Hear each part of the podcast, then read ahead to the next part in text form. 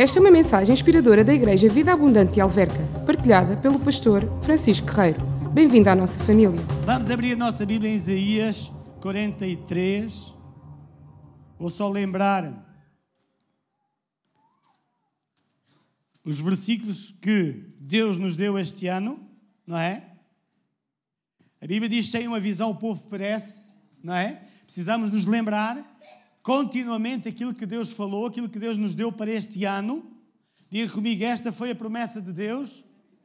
Digam todos, esta foi, é a promessa de Deus para mim, para este ano.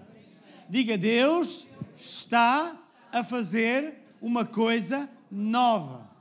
Irmãos, sempre que Deus começa a fazer uma coisa nova, o diabo também começa a fazer uma coisa qualquer. Sempre. Antes de um grande milagre, antes de uma grande bênção, antes de algo espetacular que Deus tem para nós, ou para a sua vida, ou para a minha, ou o que quer que seja, o diabo faz das dele. Ele abana. Ele mexe com a nossa vida. Ele tenta vir destabilizar-nos, tenta vir trazer-nos circunstâncias e situações para provar ou mostrar a si que não é bem assim como Deus disse. Mas olha, ele está enganado, porque ele está-se a dar com a pessoa errada. Ele escolheu a pessoa errada, que é você e eu. E nós sabemos o que é que Deus nos falou, nós sabemos o que é que Deus nos deu, nós sabemos o que é que Deus nos prometeu e ninguém nos pode roubar no nome de Jesus. E o melhor está por vir. Leia lá Isaías 43, versos 18 e 19, diz: Não vos lembreis das coisas passadas, nem considereis as antigas. O passado foi bom, o passado teve coisas boas e coisas menos boas, mas o que está à frente é muito melhor. O que vem aí é muito superior. Você nunca experimentou, você nunca viveu o que está aí para acontecer. O vinho do passado, não é? Estão-me a lembrar das bodas que Jesus foi convidado. Aquele vinho que eles beberam era bom, irmão. O passado não só teve coisas más, mas também teve coisas boas. Nós vivenciamos, experimentamos coisas muito boas. Mas o que está à nossa frente ainda é muito melhor. Você nunca provou. Pois diz no verso 19: Vede, não é? Vejam, estou fazendo uma coisa nova, ela já está surgindo. Eu gostei muito de uma, de uma imagem, não é? De uma mão com terra e uma planta que tinha rebentado, não é? Aquela terra. Ou seja, quando nós olhamos, parece que não está ali nada de especial, mas a planta já arrebentou, a semente já arrebentou e vai crescer, crescer, e aquilo que Deus prometeu, Ele está a fazer. Então diga à pessoa que está ao seu lado: olha, aquilo que Deus prometeu, Deus está a fazer. Portanto, não desistas, olha para a frente e crê. Posso ouvir a mãe? Agora, qual é o título que eu dei esta mensagem? Eu não sabia bem o que é que havia de dar, título é que havia de dar. Mas eu dei este título que é Igreja Fortífera e Gloriosa. Deus está a olhar para nós e quer de nós que nós sejamos uma igreja fortífera. Ou seja, uma igreja que vai dar frutos e uma igreja gloriosa, poderosa. Eu disse na semana passada, estava aqui a contar e a dizer a vocês que nós temos muito o hábito de dizer que esta geração é um problema, que o que é que vai ser desta geração, o que é que vai ser destes jovens e que os jovens são assim, são assado. E eu estava a dizer, nós temos que parar com isto porque Deus está a pegar em jovens e Deus vai fazer grandes coisas através da juventude nos nossos dias. Deus vai levantar homens e mulheres que são os jovens de agora. Deus vai levantar os nossos filhos que serão homens e mulheres de Deus. E precisamos parar de falar desta geração como se fosse uma geração rasca, como se fosse uma geração sem, sem caráter, sem, sem futuro, sem, o dia, sem um dia brilhante amanhã. Temos que parar de falar nisto e temos que falar do futuro como coisas boas e maravilhosas que Deus tem preparado para a nossa juventude e que serão grandes homens e mulheres de Deus. E nós, mais velhos, estamos aqui para apoiá-los, para abençoá-los, para dizer assim é, vai em frente, com brinco ou sem brinco, orelha ou sem orelha, com nariz ou sem nariz, tu vais em frente no nome de Jesus Cristo. Não vamos apontar dedos, não vamos amaldiçoar, não vamos criticar, não vamos chamar aquilo que Deus não chama. Vamos falar o que Deus diz que eles são. Eles são a maior bênção que existe e que estão no nosso meio e vão ganhar outros jovens para Jesus Cristo. Eles não têm vergonha, eles não têm medo de chegarem aos outros. Eles são como são, eles apresentam-se como são e da forma como acreditam. Nós mais velhos é que estamos cheios de, às vezes, de manias. E eu dei este título Igreja Frutífera e Gloriosa, porque nós temos de escolher que tipo de igreja queremos ser. Queremos ser uma igreja virada para aquilo que Deus quer fazer, ou queremos ser uma igreja. Ah, ah, uma igreja baseada, sei lá em quê? Em, em, em, em mandias, em não faz isto, não faz aquilo, e faz isto, e não sei o quê, e corta cabelo, e não corta cabelo, e vem à igreja, e não vem à igreja, sei lá, cheia de ideias, cheia de coisas que não têm nada a ver com nada, que Deus nem está naquilo. Precisamos ter uma igreja aberta e deixar que Deus e o Espírito Santo se mova à vontade no nosso meio e faça aquilo que Ele tem que fazer e quer fazer.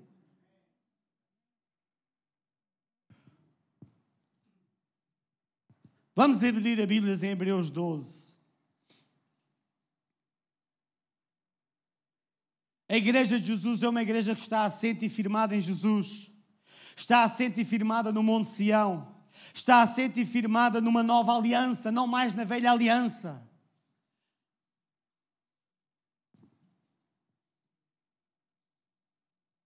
Hebreus 12, o apóstolo Paulo, ele estava a falar à igreja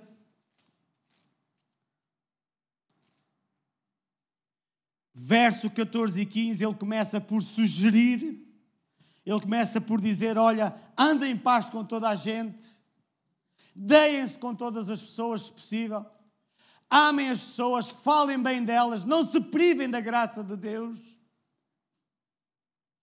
Deixem que a graça vos inunde, porque a graça não é uma, não é uma doutrina, a graça é Jesus. Verdade e graça é uma pessoa, é Jesus.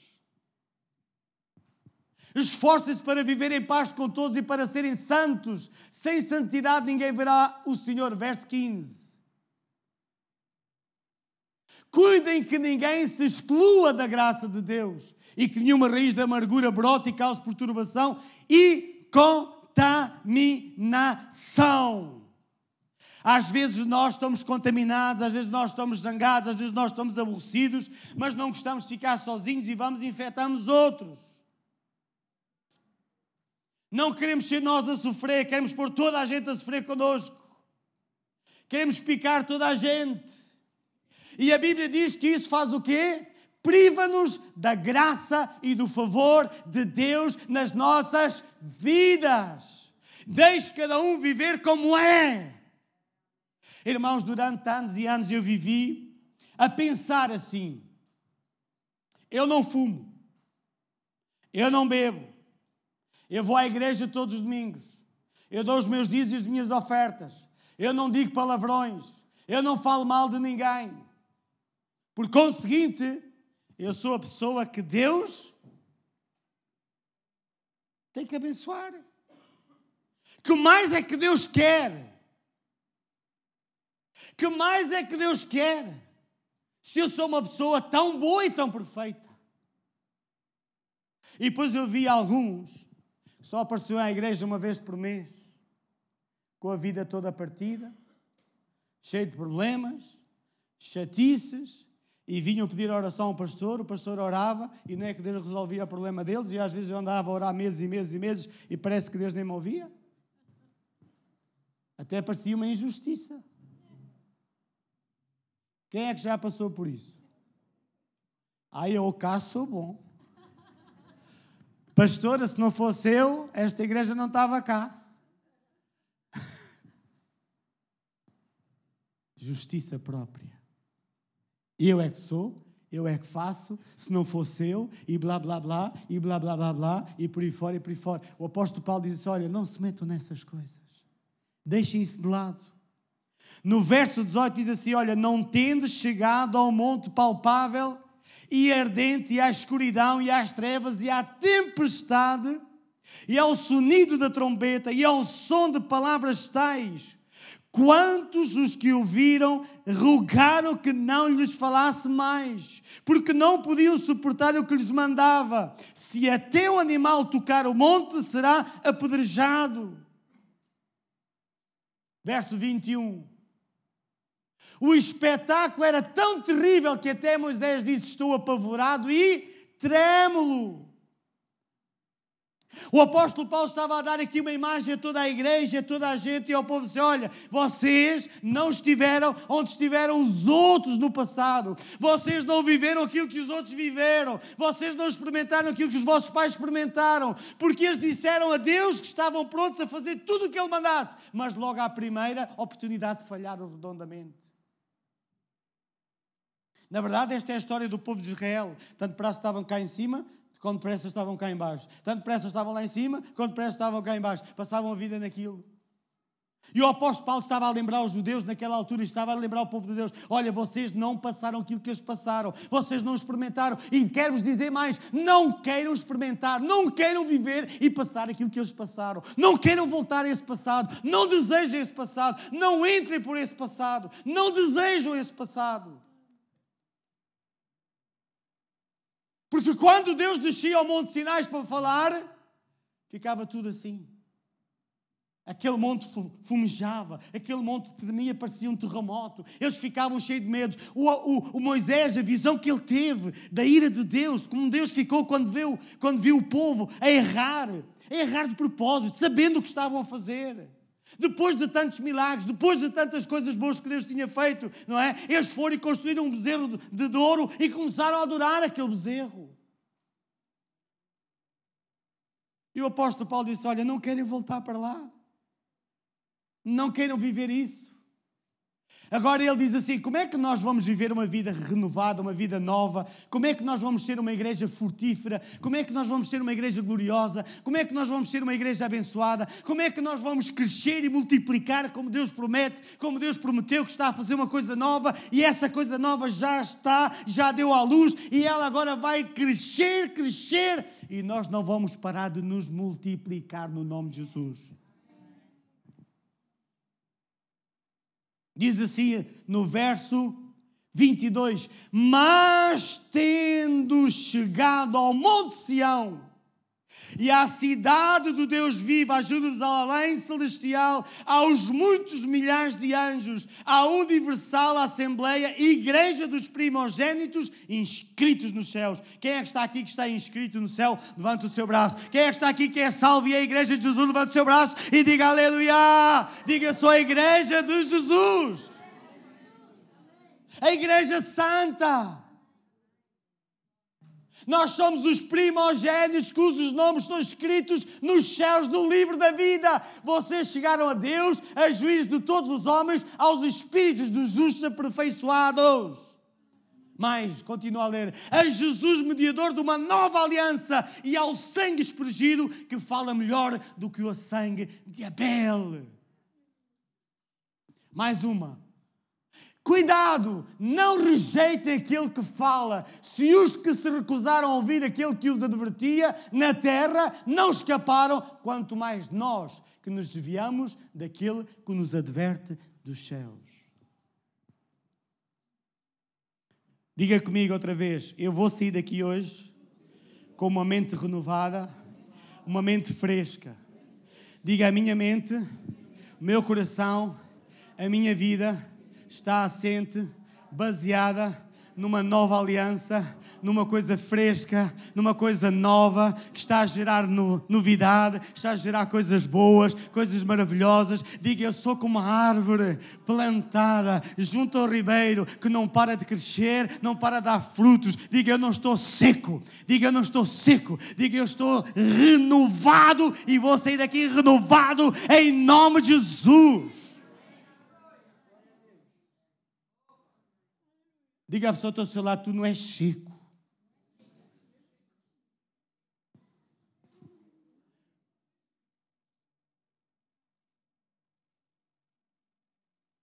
Diga, eu estou junto ao ribeiro. Ribeiro, água fala de vida, fala de novidade de vida. Ribeiro e árvore junto ao ribeiro fala de que você nunca tem as suas folhas secas. A sua árvore que você está sempre no vinho e folha. Você continua, há, há, um tempo em que não está a dar frutos, porque não é o tempo dos frutos, mas depois vem o tempo dos frutos. Mas enquanto não está a dar frutos, você está sempre a receber a vida que vem de Deus. Você está sempre a receber a vida que vem de Deus. O rio vem de Deus, vem do trono de Deus, e nós estamos ligados a esse rio através das nossas raízes. As nossas raízes são Jesus. Dê uma para pessoa ao seu lado. Acorda, irmão. Não temas o futuro. Não temas o dia da manhã. Ai, o que é que vai ser? Ai, o que é que vai ser? O que vai ser é que você é uma igreja gloriosa, é uma igreja vitoriosa, é uma igreja que vai dar frutos e não vai parar de dar frutos no nome de Jesus, porque Deus é consigo e você está ligado à água viva de Deus, ao trono de Deus. Você é uma igreja e nós somos uma igreja frutífera. Amém. Abra a sua Bíblia em Lucas 18. Eu gosto muito desta história, sabe? Porque ela fala de um homem bom, perdido, e fala de um homem mau, salvo. Quem é que tem Lucas na Bíblia? Tem? Sabe que o Joãozinho, quando ia à escola, todos os dias de manhã liam a Bíblia, não é? E então, quando ele lia lá um trecho qualquer, a professora dizia assim: Isso não é para hoje, Joãozinho. E ele rasgava a folha. Até que um dia só tinha a capa da Bíblia e o resto das folhas tinham sido todas rasgadas, porque a professora dizia que aquilo não era para hoje. E pode haver aqui alguém que, sem querer, tirou a folha, não é? Lucas 18, verso 9 diz assim: Jesus disse esta parábola. Há alguns que confiavam em si mesmo, crendo que eram justos e desprezavam os outros. Olhe para mim. Você está a olhar para uma pessoa que era tal e qual a isto que está ali. Deus não tem melhor pessoa na terra do que eu. Diga à pessoa que está ao seu lado, dê-lhe uma cotovala, esta é para ti. Dê-lhe, dê-lhe uma cotovelada, é para ti. Estás sempre aí a dizer e achas e tal. Tu é que és bom, tu é que tal. Toma, isto é para ti. Mas devagarinho que assim ninguém sabe. Verso 10. Dois homens subiram ao templo para orar, um era fariseu e outro era cobrador de impostos. Dois homens, duas pessoas. Diga assim na igreja. Há dois tipos de pessoas. Há os tais e há os tais. Há os justos que não partem um caco e você olha para eles e diz: Não, esta pessoa, esta pessoa, isto é, não tem hipótese. Deus tem que abençoar. Olha como ele é tão certinho, olha como ele vem tão bem vestidinho, olha como ele vem aos cultos todos, vem às reuniões todas, ele dá os dízimos, dá as ofertas. Olha só, olha só. Deus tem que abençoar aquela vida. Tem que ser, não há hipótese. Verso 10: Dois homens subiram ao templo para orar, um era fariseu, outro era cobrador de impostos. O fariseu, posto em pé, orava consigo mesmo e desta maneira. Ele não orava a Deus. Ele orava consigo mesmo. E o que é que ele dizia? Deus, Alguns não oram publicamente porque, pronto, dá muito estrilho, não é? Mas oram consigo mesmo e no seu íntimo. Deus tem que me abençoar. Ó oh Deus, eu sou fiel. Ó oh Deus, olha que eu isto e eu aquilo. Mas depois despreza toda a gente. Depois fala mal toda a gente. Depois critica toda a gente. Ainda bem que ninguém aqui é assim. Diga a pessoa toda, graças a Deus.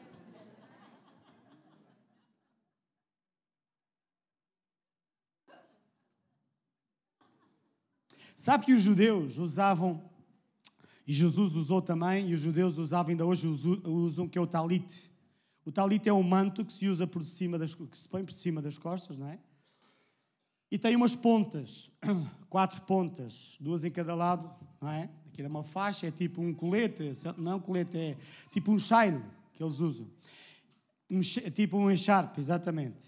E eles, quando iam ao templo orar, eles punham sobre a cabeça e cobriam a cabeça para não poderem olhar para um lado e para o outro e não estarem a reparar do que não deviam. Ou seja, para se concentrarem completamente em Deus e nos mandamentos e na palavra de Deus, para não se distraírem com nada. Veja bem o que é que eles usavam. Eles usavam aquilo na cabeça para se concentrarem na igreja e quando iam orar, para não ou na igreja ou em casa, em qualquer, em qualquer lugar. Mas é mesmo verdade, isto era mesmo assim, ainda hoje é assim. Quando a Bíblia fala no manto, não é? Nas vestes de Jesus estava-se a referir a este manto que Jesus usava. E os judeus usavam este manto para cobrir a sua cabeça quando iam orar, para se concentrar nos mandamentos, na palavra de Deus e para orarem segundo a palavra de Deus. E não se distraírem, não olhar para o lado, nem para a direita, nem para a esquerda, mas se concentrarem apenas e só em Deus e na Sua palavra. Era assim que funcionava. Hoje, graças a Deus, não usamos isso, mas quando oramos, devemos pegar nos nossos pensamentos e concentrá-los na palavra de Deus, em Jesus, e não deixar que a nossa mente ande a vaguear e a passear, porque eu posso estar para ali a papaguear e, no entanto, eu não estou com Deus, nem estou a orar, nem estou a fazer nada, estou a papaguear, porque a minha cabeça está em montes de lugares e em montes de coisas. Quem é que está a entender o que eu estou a dizer? Então diz assim no verso: quem é que tirou? Ah, eu. Obrigado, Hugo. Verso 11. 11. Diz assim: O fariseu em pé orava no íntimo de Deus: Eu te agradeço porque não sou como os outros homens. Isto é muito forte. Eu estou-vos a falar de uma igreja gloriosa e poderosa e frutífera. Se nós tivermos esta mentalidade, nós não vamos a lado nenhum. Se tivermos este pensamento no nosso íntimo, isto é lei. Eu faço para tu me abençoares, eu dou-te para tu me dares, eu venho para tu me abençoares, eu isto para não sei o quê, blá, blá, blá, blá. Ou seja, eu estou a dizer a Deus que aquilo que eu faço é melhor daquilo que Ele faz, ou daquilo que Ele fez por mim. Eu sou mais justo do que Ele é justo.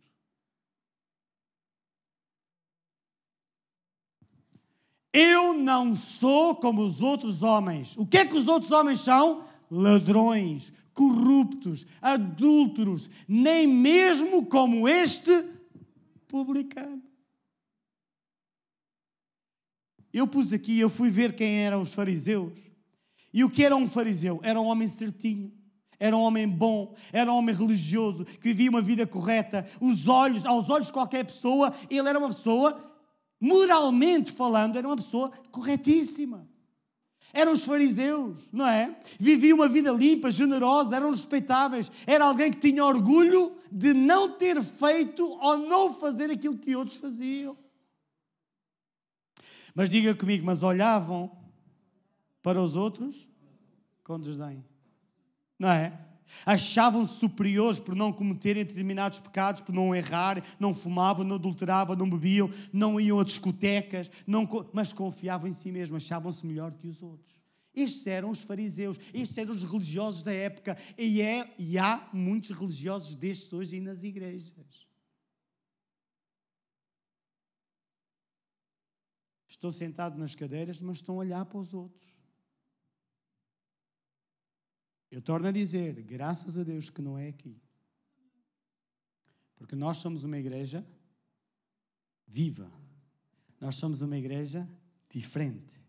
Deus está a fazer uma coisa nova conosco. Deus está a tirar. Sabe uma coisa? Nós não podemos misturar graça com lei, nem lei com graça. Não podemos misturar e pôr tudo ao molho, porque não é. Graça é graça, lei é lei. Temos que a pregar e falar, mas tem que ser falada e ministrada separadamente, porque são coisas distintas e separadas. A lei é uma sombra do futuro, mas Deus não está mais na, nova, na velha aliança. Deus tem conosco uma nova aliança baseada naquilo que Ele fez por nós e não naquilo que nós fazemos.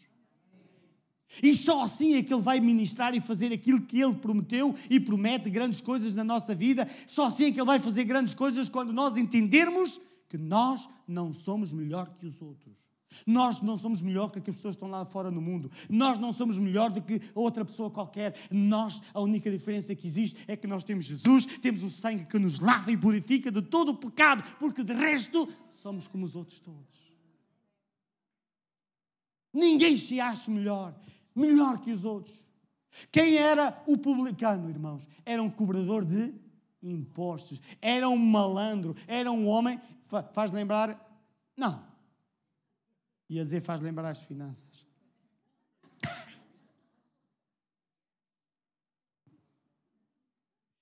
Eram homens publicanos, eram cobradores de impostos que cobravam o que deviam e o que não deviam.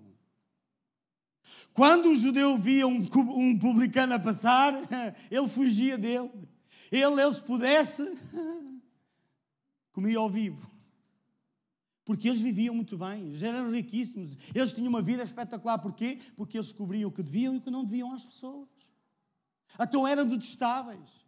E o interessante é que aquele homem, apesar de ser detestado pelos judeus, ele próprio vai à igreja e vai orar. E sabe porquê que aquele, aquele homem foi lá? Porque de facto ele no seu íntimo reconheceu que era um grande malandro.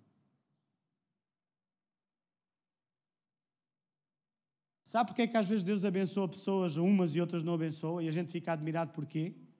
Que há uns parecem ter uma vida tão certinha, parece que nada acontece na vida deles, e depois há outros, parece aos nossos olhos terem uma vida, porque eles são rápidos a arrepender-se e pedem perdão a Deus e Deus abençoa-os. E há outros que andam na igreja uma vida toda e nunca se arrependem, nunca diz Deus eu falhei, Deus eu estou mal, Deus eu estou errado, e eu te peço perdão e misericórdia, vem ajudar e abençoar. Eles não são rápidos a admitir os seus erros. E no entanto há outras pessoas a quem Deus abençoa, eles reconhecem, reconhecem rapidamente que erraram, e por isso Deus não tem como negar favor e bênção. Este homem publicano era um destes. Diz a Bíblia que ele nem ousou levantar os olhos para o céu. Diz que ele estava envergonhado, a sua cara, a sua face estava vermelha de vergonha. Ele sentia-se envergonhado pelos seus atos, ele sentia-se mal pelas coisas que fazia erradas. E ele disse: Ó oh Deus, tem misericórdia de mim, que sou um homem pecador. Enquanto que um homem bom Deus não justificou, não o salvou. Um homem mau que se arrependeu foi para a sua casa salvo, justificado, abençoado por Deus. Por isso é que eu digo, que igreja que nós queremos sair, como é que nós queremos sair daqui hoje? Queremos sair daqui armados em bonzinhos? Ah, eu sou muito bom, eu sou maior cá do, cá do sítio, cá da minha terra. Não, nós somos pecadores não temos a, temos a natureza de Deus, mas ainda falhamos e vamos continuar a falhar. Vamos reconhecer que Deus é bom, vamos reconhecer que Ele é que nos perdoa, vamos reconhecer que Ele é que nos abençoa, vamos reconhecer que aquilo que Ele fizer na nossa vida e através da nossa vida é Ele que está a fazer e não nós. Posso ouvir um ai de mim?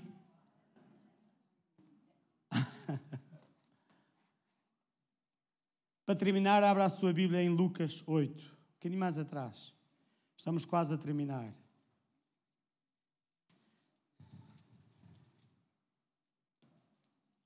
Hoje temos igrejas, temos igrejas doentes, temos igrejas fracas, por esse mundo afora, por esse país afora, por esta nação. Porquê? Porque elas são assim, legalistas. Eu nasci numa igreja que só tomava a Santa Ceia quem tinha uma ficha de inscrição, já estava inscrito na igreja há muitos anos. Quem era batizado nas águas e tinha o certificado. Quem dava o dízimo. E uma vez por domingo, uma vez por mês, um domingo, no primeiro domingo de cada mês, A igreja só estava aberta para essas pessoas, o resto ninguém podia lá entrar.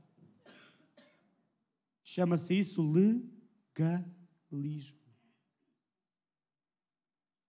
Irmãos, eu não quero ser assim. Eu estou a aprender com Deus outras coisas.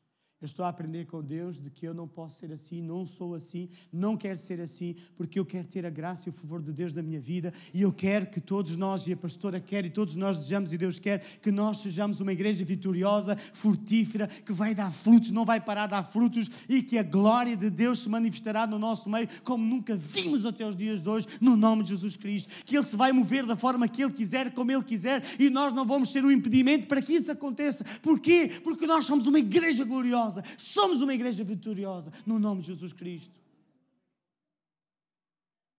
Queremos fazer parte do mover de Deus, queremos fazer parte da glória e do poder de Deus.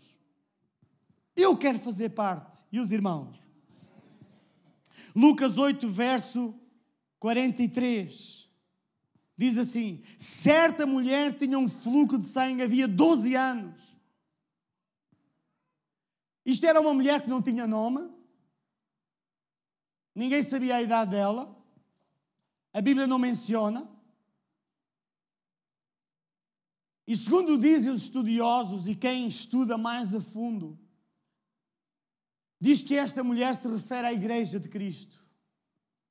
Mas à igreja daquele tempo, uma igreja ferida, uma igreja magoada, uma igreja sangrenta que sangrava, ela tinha um fluxo de sangue uma igreja que lutava para resolver os seus problemas, uma igreja que trabalhava com o seu esforço próprio para conquistar e alcançar os seus resultados, uma igreja que lutava para curar-se e viver sadia, mas não conseguia porque era na sua força. Doze anos está-se a referir à igreja, sofrendo hemorragia, gastara tudo o que tinha com os médicos e ninguém pudera curá-la. Esta mulher vivia no un, una, é é? unanimato, vivia longe de toda a gente, vivia num buraco provavelmente onde ninguém podia estar com ela, ou tão pessoas com o mesmo tipo de problemas. Segundo a lei, ninguém se podia misturar com elas, nem eles se podiam misturar com outras pessoas, porque eram consideradas pessoas impuras. E este era o estado da igreja quando Jesus veio. Uma igreja uh, com montes de regras, montes de manias, não é? Eu não sou como este, eu não sou como aquele, eu não faço como aquele, eu não faço não sei o quê, eu não vou aqui, não vou lá, eu não fumo, eu não bebo. Uma igreja legalista, uma igreja cheia de regras, cheia de manias. Mas Deus não estava lá. É uma igreja doente. É uma igreja, como diz Isaías 64, os, que nós somos, diz Isaías, nós somos como o imundo. Os nossos atos de justiça como trapos de imundice. Não diz que é os meus pecados, ele diz são os meus atos que a mim, que aos meus olhos parecem justos, Deus considera-os trapos de imundice. As minhas obras, o meu esforço pessoal, Deus olha para aquilo e o que é que Deus diz? Tu achas que és uma grande coisa? Sabe o que é que significa trapo de imundice? Faz lembrar as senhoras que contam com o período? Hoje não, hoje existem pensos, isto e aquilo, naquele tempo eram trapos. É, é tal e qual o que Deus está a querer dizer. Como trapos de imundice, quando a mulher está com o período. É assim que Deus considera os nossos atos, as nossas boas obras, não é? Aos nossos olhos. Deus não achava piada nenhuma aquilo. Porque eles faziam coisas boas, mas ao mesmo tempo viviam longe de Deus e faziam o que queriam, lhe apeteciam e estes achavam umas grandes pessoas. Assim era esta mulher, com o fluxo de sangue há 12 anos. O grupo Louvor pode subir para reduzir um bocado aqui a conversa. No dia que ela reconheceu, no dia que ela disse, depois de ter gasto, depois de ter se esforçado, tudo o que ela tinha, depois de ter trabalhado tanto, juntado tanto, não é? Teve que gastar todo o seu dinheiro para resolver o seu problema. Mas no dia que ela disse: Se eu tocar tão somente na orla do seu vestido, na pontinha, naquela, naquela, naquela coisinha, né? Na, como é que se chama? Naquela. Naquela bainha, não é bainha. Aquilo, aquilo tinha uma, uma franja, uma franja, não é? Se eu tão somente tocar. Sabe o que é que significa talit? Significa justiça de Deus. Significa que o único que é justo e bom é Jesus. O que eu faço? Eu até posso achar que é uma grande coisa. Aí eu faço, aí eu aconteço, aí eu vou, aí eu ajudo, aí eu não sei o quê, aí eu estou sempre pronto, aí eu isto, aí eu aquilo. E depois tem uma língua que vai daqui a Paris. Fala mal de tudo e de todos. Mas faz tudo, mas vai, ajuda, vai. Quando há aqui eventos na igreja, aqui não, no, no outro lado, está sempre pronto.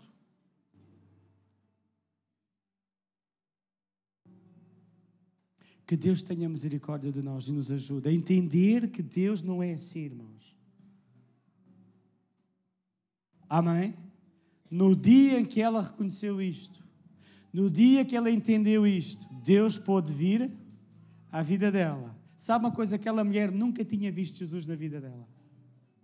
Mas ela sabia que para Jesus ter aquele manto, ele tinha que ser um homem ungido, tinha que ser uma pessoa diferente. Ela acreditava que Jesus era um homem de Deus e aquele manto representava a justiça de Deus.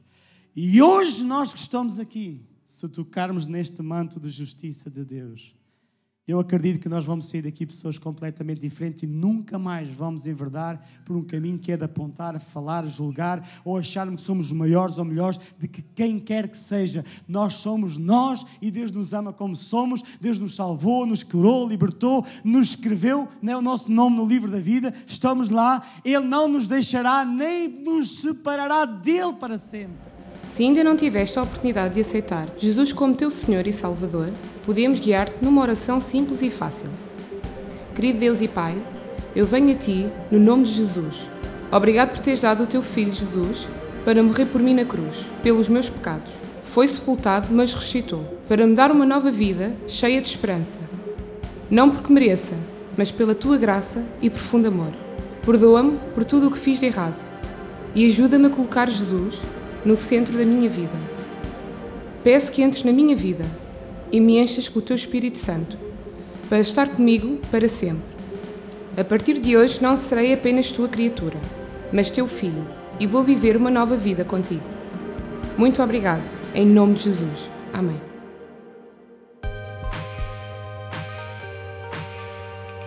Todos são muito bem-vindos à nossa família, Vida Abundante Igreja Cristã. Segue-nos através do Facebook VA Alverca ou em www.valverca.com.